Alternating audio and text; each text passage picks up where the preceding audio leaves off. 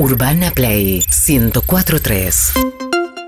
Y ahora nos metemos con Manuel Lozano. Buenos días, Manuel. ¿Cómo están? Buen día. ¿Cómo estás? ¿Bien? Acá me cuesta mirarte. Ba- bastante nervioso porque. ¿Por si- qué? Si, hoy Vero, si hoy a mí Vero hoy no me raja de acá, no me raja nunca más. ¿Por qué? Porque yo vivo fuera de calendario, yo no sabía ni que era 21 de septiembre hoy. Yo hoy me desperté, abrí el Instagram, empecé a ver la primavera y dije, uy, era hoy.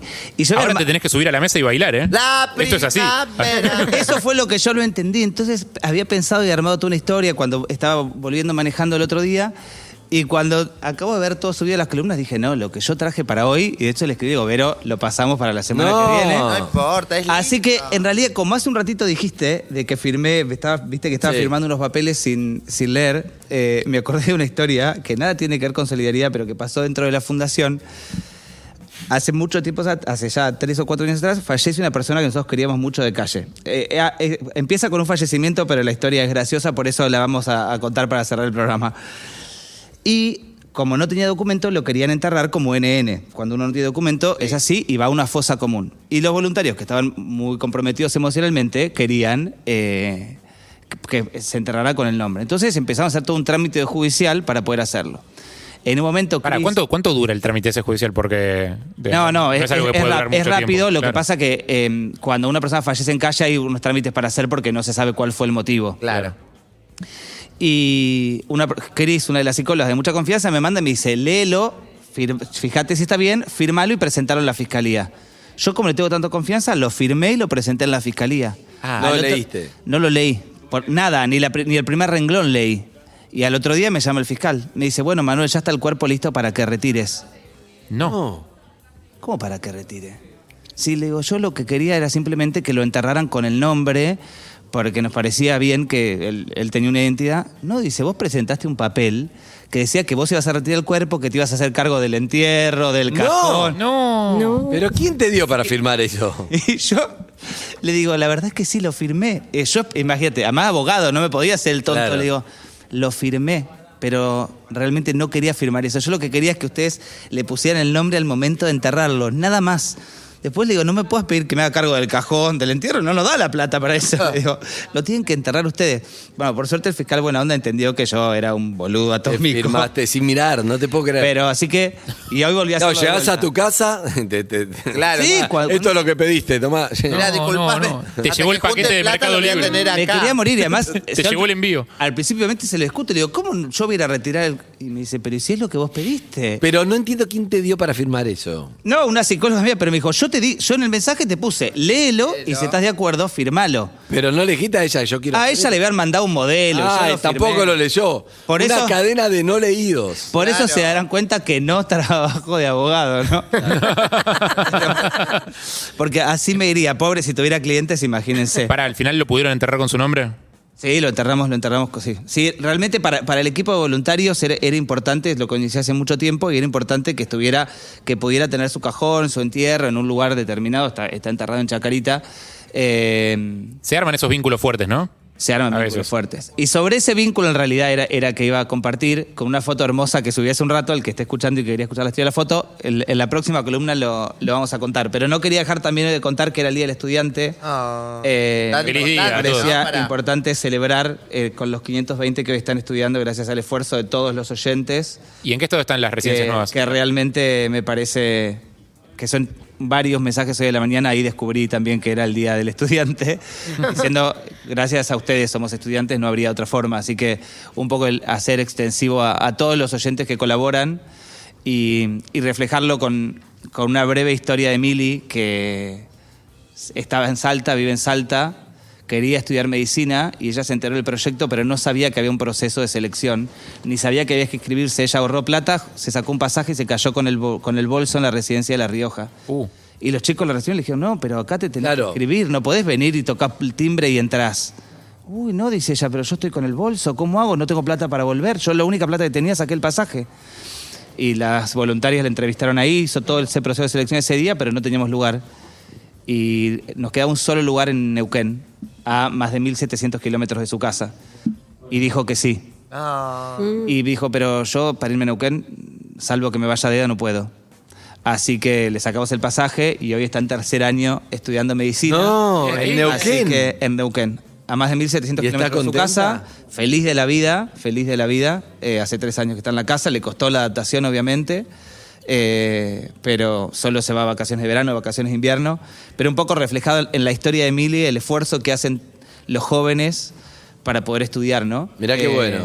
Realmente Con el proyecto de las residencias de la fundación. poder, poder acompañar a gente que tiene tantas ganas Sí. y no olvidarnos, porque sé que lo escucha mucha gente del programa, de todos aquellos que tienen muchas ganas de estudiar y que aún hoy en nuestro país, si bien tenemos la educación pública, no todo el mundo tiene acceso a la educación. Así que no solo feliz días a todos los estudiantes, sino ojalá que también sea un feliz día a aquellos que quieren estudiar y todavía hoy no pueden porque sigue siendo un privilegio.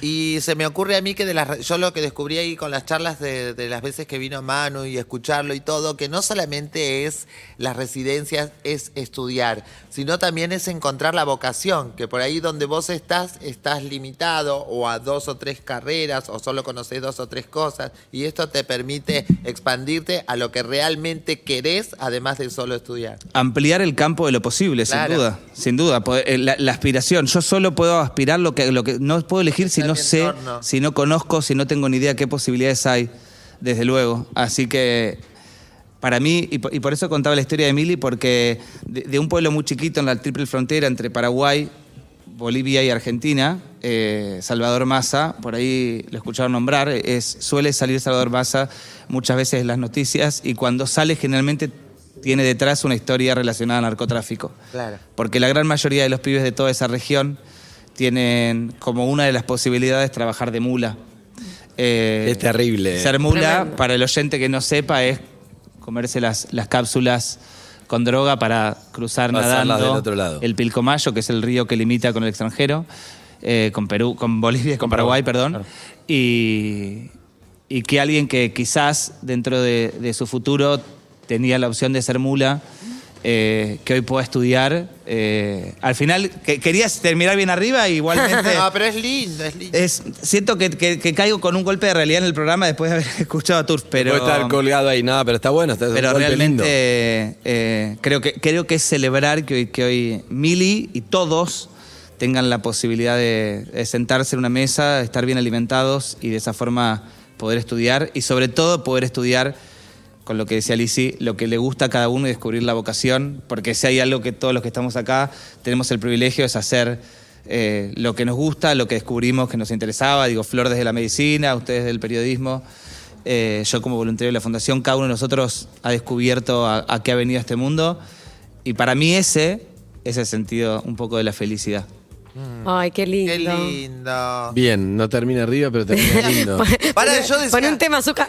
Flor estudia me- Flor medicina. Yo decía, ¿qué Flor? Yo Y también recién decía que "Ah, vos Flor". también.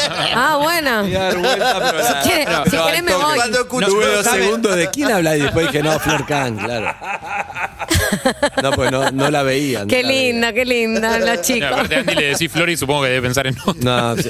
Eh, la gente que quiere colaborar con la fundación, con este proyecto increíble, puede entrar a fundacionsi.org y ahí ponen en, las residencias y puede ser parte con un montón de oyentes sosteniendo eh, este proyecto tan lindo que permite a la gente estudiar y cambiar un poco su historia, su realidad o, o lo que sea con mucho esfuerzo, ¿no? Por supuesto. Y la semana que viene compar- compartiremos, sí, ahí con más detalle y más tiempo, la, la historia de la foto que, que vamos a contar hoy, porque vale la pena para, para desarrollarla en detalle y entrar con todos. Bien, me encanta. Me encanta. Eh, ¿Comimos, Harry? Pero Sí, primero. señor. Dale, ¿qué decir comimos? ¿Tienes No, primero que nada, gracias a Raúl de Florece, porque no sé si habrán notado nuestro patio lleno de flores. no. Ah. Eh, nos han mandado flores espectaculares en esta primavera y todo el año regala flores. Florece en Acuña de Figueroa 594. Bien.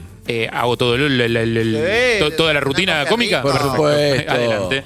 Nosotros desayunamos gracias a la gente de Biomarket, arroba Biomarket Orgánico o biomarket.com.ar, su página web, supermercado especializado en productos orgánicos y ¡Comimos! Gracias a Desarmadero, que queda en Gorriti y La Valleja, una esquina muy frecuentada por Lizzie Tagliani. Las que quieren sacarse fotos con ella, móviles, pueden ir también a la puerta. Mi esquina preferida. arroba Desarmadero, bar en Instagram y Desarmadero Gorriti y La Valleja. Gracias a los chicos de cocina que se portaron muy bien. Y bienvenido Dani de vuelta que volvió de vacaciones. Excelente, amigos. Y entonces nos despedimos. Nos despedimos. Eh, Por esto que es tan hermoso. Qué lindo. Qué lindo Qué soñar. bueno, Qué genial. lindo. Urbana Play 1043.